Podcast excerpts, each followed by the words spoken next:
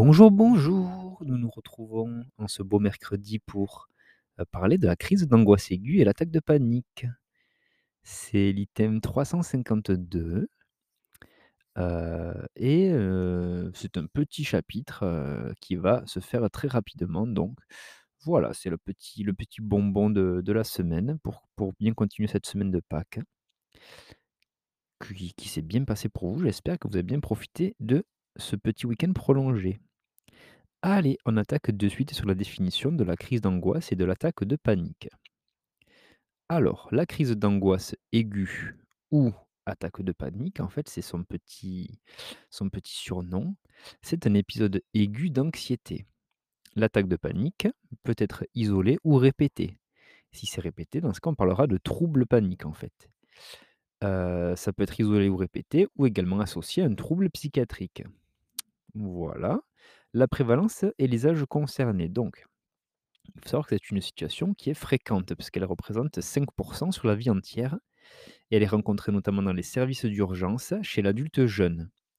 Et le sexe ratio, c'est de 2 femmes pour 1 homme. Heu, c'est plutôt rare chez l'enfant, ça représente moins de 1% et ça augmente à l'adolescence pour passer de 2 à 2,5% Voilà, mais ça reste souvent, le plus souvent chez l'adulte jeune et 2 fois plus de femmes que d'hommes. Alors, les facteurs de risque et les mécanismes ph psychophysiologiques. Donc, heu, il faut savoir qu'il y a des facteurs de risque génétiques, heu, également environnementaux, notamment le stress, l'usage de substances, heu, i plus ou moins illicites, des facteurs tempéramentaux, donc là, par exemple, l'affectivité négative, la sensibilité au stress également. Heu, l'attaque de panique, implique des éléments biologiques de dysfonctionnement de certains neurotransmetteurs, notamment la cholécystokinine, le lactate de sodium. Ça c'est un dysfonctionnement aussi psychologique avec des des cognitions catastrophistes et également environnementaux, par exemple une inquiétude de l'entourage. Certains symptômes de l'attaque de panique sont liés à l'hypocapnie, secondaire à l'hyperventilation. Donc là, ça va entraîner des vertiges, des paresthésies et cetera et cetera. C'est pour ça que des fois on on conseille ou même on le voit des fois dans les films de souffler dans, heu, une poche là, en fait, c'est pour, pour respirer son propre CO2 et du coup refaire monter la capnie. Voilà, pour corriger ces symptômes liés à l'hypocapnie. Voilà, voilà, petit, petit détail, qui ne mange pas de pain. Alors pour faire le diagnostic de l'attaque de panique, donc déjà, il faut savoir que c'est un début brutal le plus souvent, avec des symptômes qui sont intenses rapidement et de durée limitée. Ça va durer de 20 à 30 minutes en général. Et il y aura une diminution graduelle jusqu'au soulagement ou une fatigue post-crise. L'attaque de panique, elle s'accompagne de symptômes qui sont variables. Alors on va avoir de 3 types, on va avoir des symptômes physiques, psychiques et comportementaux. Pour les symptômes physiques, on va avoir des symptômes respiratoires. Donc là, ce sera une dyspnée, un étouffement, un blocage respiratoire, une hyperventilation, heu, des symptômes cardiovasculaires, donc là, on aura une tachycardie, des palpitations, heu, une sensation de poids thoracique. Heu, on aura des des des troubles neurovégétatifs, donc avec des sueurs, des tremblements, une pâleur, étourdissement, vertige, qui sont beaucoup liés, à l'hypocapnie, comme on vient de parler. Il y aura des signes digestifs, donc avec des douleurs, abdominales, des nausées, des vomissements, des diarrhées même. Génito-urinaires, on peut avoir une polachyurie, heu et même des signes neurologiques, avec des tremblements et une pseudo-paralysie parfois. Voilà pour les symptômes physiques. Pour les symptômes psychiques, donc on le patient, heu, aura des pensées de catastrophe imminente, notamment la peur de mourir ou de devenir fou. Heu, il y aura une peur intense sans objet, heu, voilà. L'impression de perdre le contrôle, une dépersonnalisation. Ça, c'est quoi? C'est une étrangeté de soi-même, un détachement de soi ou de son corps, comme si on était spectateur de la scène un petit peu. Voilà, donc ça, c'est la dépersonnalisation et il y a aussi des symptômes de déréalisation. Ça, c'est une impression d'irréalité et d'étrangeté, mais du du monde extérieur, quoi. Voilà pour les signes psychiques et pour les symptômes comportementaux, en fait, on aura un comportement qui peut être, variable, avec soit une agitation, au contraire une inhibition, une sidération et également un risque de passage à l'acte auto-agressif. Voilà, voilà pour les symptômes qui peuvent, servir à poser le diagnostic. Alors, il faut savoir qu'il y a aussi des diagnostics différentiels auxquels il faut penser, qu'ils soient psychiatriques ou non psychiatriques. Donc, il s'agit essentiellement des pathologies non psychiatriques et des intoxications par des substances psychoactives, qu'il faut impérativement éliminer avant de poser le diagnostic, le diagnostic d'AP, d'a d'attaque de panique. Les pathologies non psychiatriques, qu'est-ce qu'elles sont? Ce sont des pathologies cardiovasculaires, donc par exemple un, un épisode coronarien aigu, ça peut mimer ceci, une insuffisance cardiaque, une dissection aortique, une hypertension artérielle, des troubles du rythme et cetera et cetera. Heu, respiratoire, ça peut être de l'asthme, une embolie pulmonaire, une pneumopathie.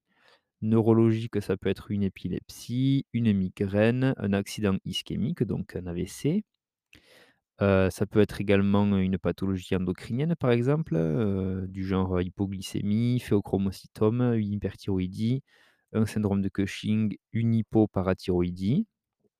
Voilà, donc ça, c'est toutes les pathologies non psychiatriques auxquelles il faut penser en premier lieu pour, heu, éliminer, quelque chose qui pourrait potentiellement être grave. Et les autres diagnostics différentiels, ce sera les intoxications par une substance psychoactive ou des symptômes de sevrage qui peuvent déclen déclencher une attaque de panique. Donc là, c'est toutes les substances, heu, qu'on peut imaginer, l'alcool, le cannabis, la cocaïne, l'ecstasy, les benzodiazépines, les corticoïdes également, voire même les hormones thyroïdiennes. Voilà, donc ça, c'est, heu, l'effet des des substances ou l'effet de sevrage de ces substances-là. Alors, pour la prise en charge de l'attaque de panique en aigu. Donc, premièrement, déjà, il faut faire un examen clinique complet et si besoin, des examens complémentaires. Donc là, un ECG si on a un doute sur une atteinte cardio, une radio du thorax, un hémogramme, une glycémie aussi, un ionogramme sanguin et des troponines. Voilà pour, heu, pour voir, eh s'il n'y a pas de souffrance myocardique notamment. Tout ceci, bien sûr, sans renforcer les pensées catastrophistes. Sinon, ça ne va pas améliorer l'état du patient, bien sûr. Ah là là, ces allergies toujours. Alors, les mesures non pharmacologiques de mise en condition. Donc, mettre le patient au calme, avec empathie. Heu, on va faire aussi de la réassurance. Donc là, c'est reconnaître sa souffrance, heu, annoncer également le diagnostic d'attaque de panique pour pas, heu, lui le faire s'imaginer au patient d'autres choses plus graves. L'informer le patient sur l'absence de risque de mort. Voilà, même si ça nous paraît évident, il faut le signifier au patient qui croit à ce moment-là que qu'il y a ce risque-là et l'informer aussi de l'évolution favorable, voilà, en 20 à 30 minutes comme on a vu.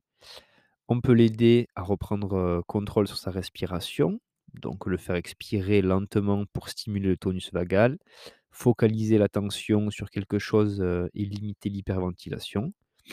Voilà et après, vraiment en urgence, si, tous ces tous ces moyens-là ne suffisent pas, on peut faire un traitement médicamenteux anxiolytique avec des benzodiazépines, Péros. Voilà, donc ça, c'est prescription uniquement ponctuelle. Allez, maintenant la prise en charge à distance, puisque là, on était dans l'épisode aigu, donc là, à distance de l'attaque de panique. Donc, si l'attaque de panique est isolée, on peut faire une psychoéducation pour reconnaître, heu, une attaque de panique s'il y a une récidive. Voilà, on va faire aussi ça peut servir à faire de la prévention de récidive. Heu, on va mettre en place aussi des règles hygiéno-diététiques s'il y a un facteur favorisant. Par exemple, diminuer les psychostimulants, avoir un rythme de sommeil bien régulier et cetera. Éviter les situations de stress, tout ça. S'il y a une répétition des attaques de panique, on peut mettre un traitement spécifique du trouble panique. Le trouble panique, on va y revenir, sur un prochain épisode. Je pense que ça sera même peut-être le suivant. Comme celui-ci est court, on peut revenir dessus. Et s'il y a eu une attaque de panique qui est associée à un trouble psychiatrique, eh bien, heu, le traitement sera celui de ce trouble-là. Voilà, donc un traitement étiologique au final. Voilà, et bien, heu, l'épisode est déjà terminé. C'était un petit, petit item de 10 minutes, donc voilà, ça fait toujours plaisir, pour, récupérer un petit peu de retard. Si jamais, il y en a dans les épisodes, ça permet d'en écouter, heu, 2, heu, 2 à la suite si besoin. Voilà, et bien, heu, bon, je le dis pas souvent, mais vous pouvez aller faire un petit tour sur, heu, sur le compte Instagram. Je mets tout le temps les les avec, heu, dès que l'épisode sort, avec des petites images, voilà.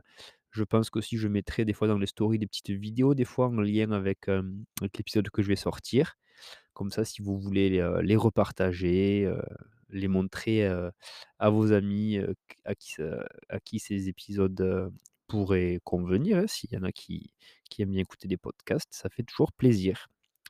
Voilà, passe une bonne journée, prends soin de toi et d'ici là, à la prochaine. Ciao, ciao.